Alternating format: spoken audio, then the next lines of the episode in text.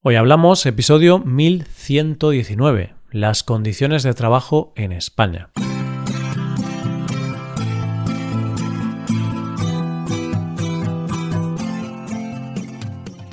Bienvenido a Hoy Hablamos, el podcast para aprender español cada día. Publicamos nuestro podcast de lunes a viernes. Puedes ver la transcripción, las explicaciones y los ejercicios de este episodio en nuestra web. Ese contenido solo está disponible para suscriptores. Hazte suscriptor premium en hoyhablamos.com. Buenas, oyente, ¿qué tal? Hoy es un día de principios y finales. Principios porque es lunes y empieza la semana. Y finales porque se acaba el mes de mayo y por lo tanto se acaba el tema del mes. Y qué mejor manera de acabar este tema que viendo la situación actual del trabajo en España. Hoy hablamos de las condiciones de trabajo en España.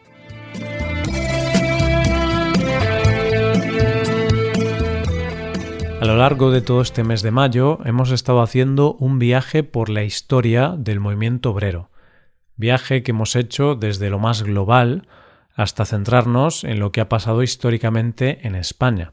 Pero este viaje no solo ha sido desde lo más global a lo más concreto, sino que también ha sido un viaje histórico, un viaje que ha ido desde los inicios más remotos hasta la actualidad. Hoy se acaba el tema del mes, y no se me ha ocurrido mejor forma de acabarlo que viendo las consecuencias de toda esa lucha de tantos años y de tantos trabajadores a lo largo de la historia. Y para poder llegar a esta última etapa de nuestro viaje, han sido necesarias todas las etapas anteriores, porque lo cierto es que para entender el presente hay que conocer el pasado.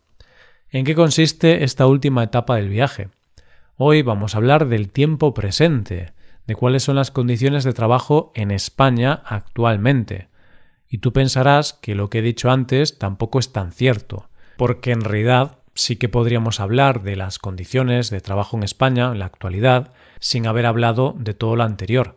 Y es cierto, claro que se puede, pero yo esto lo veo como lo que pasa cuando admiramos una obra de arte, que la puedes contemplar, te puede encantar, la puedes sentir con solo mirarla, pero cuando conoces toda su historia y su contexto, lo que hay detrás de esa obra, entonces, querido oyente, la obra de arte entra en otra dimensión, y entonces ya no solo te gusta, en ese momento la entiendes. Y eso es lo que hemos pretendido con todo el tema del mes, que entendamos mejor cómo hemos llegado a las condiciones que tenemos hoy día. Y hablo en primera persona porque yo también he aprendido muchas cosas este mes. Lo primero que debemos tener en cuenta cuando hablamos de las condiciones de trabajo en España es que, obviamente, este es un tema que está regulado por ley. El tema del derecho al trabajo está regulado en nuestra Constitución. Así, el artículo 35 dice Todos los españoles tienen el deber de trabajar y el derecho al trabajo, a la libre elección de profesión u oficio, a la promoción a través del trabajo y a una remuneración suficiente para satisfacer sus necesidades y las de su familia, sin que en ningún caso pueda hacerse discriminación por razón de sexo la ley regulará un estatuto de los trabajadores. Pues bien, eso que se dice de un estatuto de los trabajadores está en funcionamiento en España desde el año 1980 y es el documento donde se dejan claros los derechos y deberes de los trabajadores. Es decir, es el documento que regula la relación entre trabajador y empresa. Hay que aclarar que en este Estatuto de los Trabajadores, al ser un documento para arbitrar la relación entre empleado y empresa, se excluyen a trabajadores autónomos, por ejemplo, porque los trabajadores autónomos, como yo, somos nuestros propios jefes. De este estatuto también se excluyen a los funcionarios, o sea, a los trabajadores del gobierno, porque estos están regulados por otra ley distinta, tienen su propio estatuto con sus propias normas más concretas. ¿Qué derechos están recogidos en el Estatuto de los Trabajadores? Lo primero de todo es que una de las cosas que deja claro este estatuto es que está prohibido el trabajo a menores de 16 años, salvo excepciones y bajo la responsabilidad de un tutor. También está prohibido que las personas menores de 18 años puedan trabajar en horario nocturno o hacer horas extraordinarias. Una vez aclarado esto, los derechos de los trabajadores básicos y que te sonarán de todos los episodios anteriores son a trabajar y elegir con libertad su profesión u oficio, a sindicarse libremente, a la negociación colectiva, adoptar medidas de conflicto colectivo, a hacer huelga, a reunirse y a informarse, realizar consultas y participar de forma activa en la empresa. Y ya en lo que respecta al trabajo en sí, todos y cada uno de los trabajadores tienen derecho a la ocupación efectiva, es decir, que como trabajador te tienen que dar trabajo acorde a tu puesto y no tenerte desocupado, a la promoción y formación en el trabajo, a no ser discriminado por razón de sexo, religión, edad, origen, orientación sexual o ideología, a la integridad física y a la existencia de una política de seguridad e higiene adecuadas.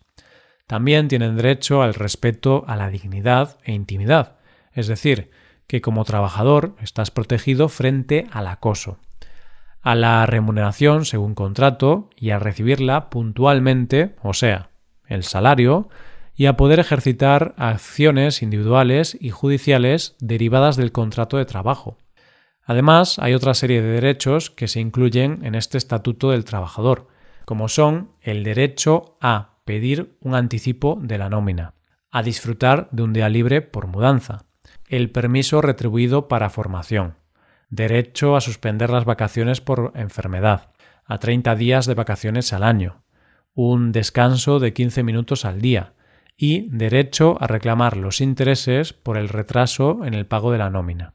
También hay otras cosas como son el derecho de baja laboral, que puede ser baja por depresión, física o de cualquier otro tipo, a la baja por maternidad, al derecho al permiso de paternidad o permiso por la muerte de un familiar.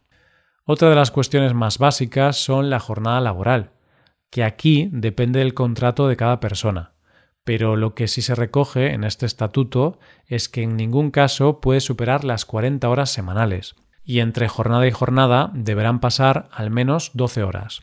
Es decir, que si tú terminas de trabajar a las 8 de la tarde, en ningún caso puedes entrar a trabajar el día siguiente antes de las 8 de la mañana. Además, también recoge el descanso semanal, que por ley se establece como mínimo un día a la semana y en el caso de los menores de 18 años se alarga a dos días a la semana. Pero claro, como todo en la vida, una cosa es la teoría y otra muy distinta es la práctica. Es decir, esto es lo que se recoge por ley. Pero, ¿cuáles son las condiciones de trabajo reales que tenemos en España? Para poder hablar de esta cuestión, lo mejor es hacerlo con datos. Y para este caso en concreto vamos a recoger lo que se dice en dos informes distintos. Del primer informe del que vamos a hablar es el realizado por el European Trade Union Institute y más concretamente su informe llamado Bad Jobs Recovery, European Job Quality Index, desde 2005 a 2015, que analizaba solo hasta 2015, pero que es bastante significativo sobre cómo está España en cuanto a condiciones laborales se refiere.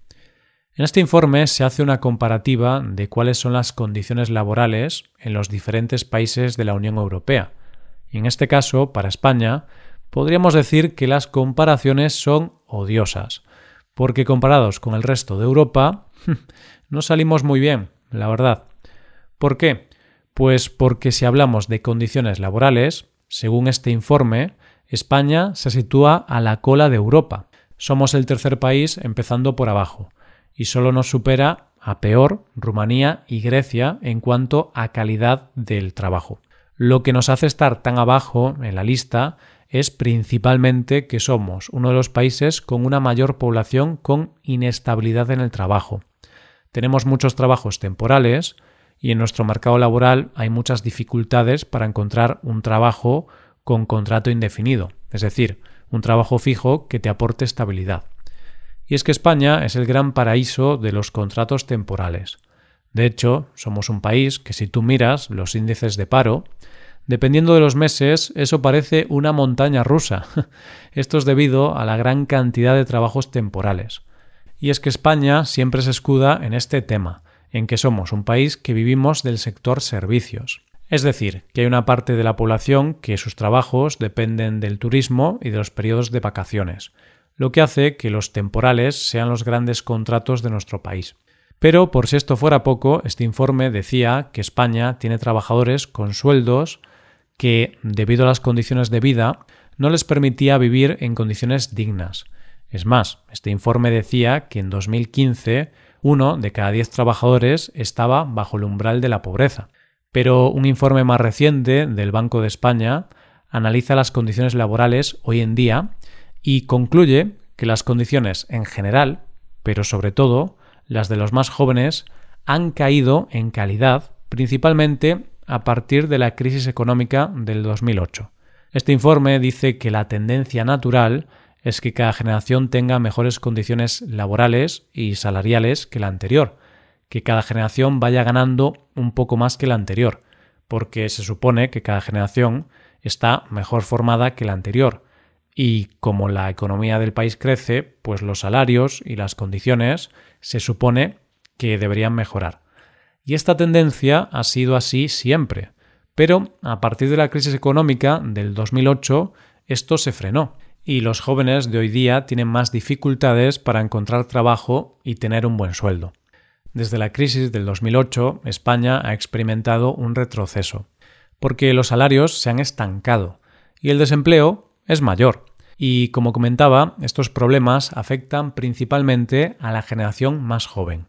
España es el país de la Unión Europea con mayor tasa de paro juvenil, es decir, somos el país de Europa con mayor desempleo entre los menores de 25 años, pues casi el 40% de los menores de 25 años no encuentra trabajo y está en paro. No quiero dejar un regusto amargo con este tema de los derechos laborales y las condiciones de trabajo en España, porque lo cierto es que los trabajadores en nuestro país tienen muchos derechos y muy valiosos. Y aunque esta última década ha habido problemas, es evidente que estamos mucho mejor ahora que hace 30 o 40 años.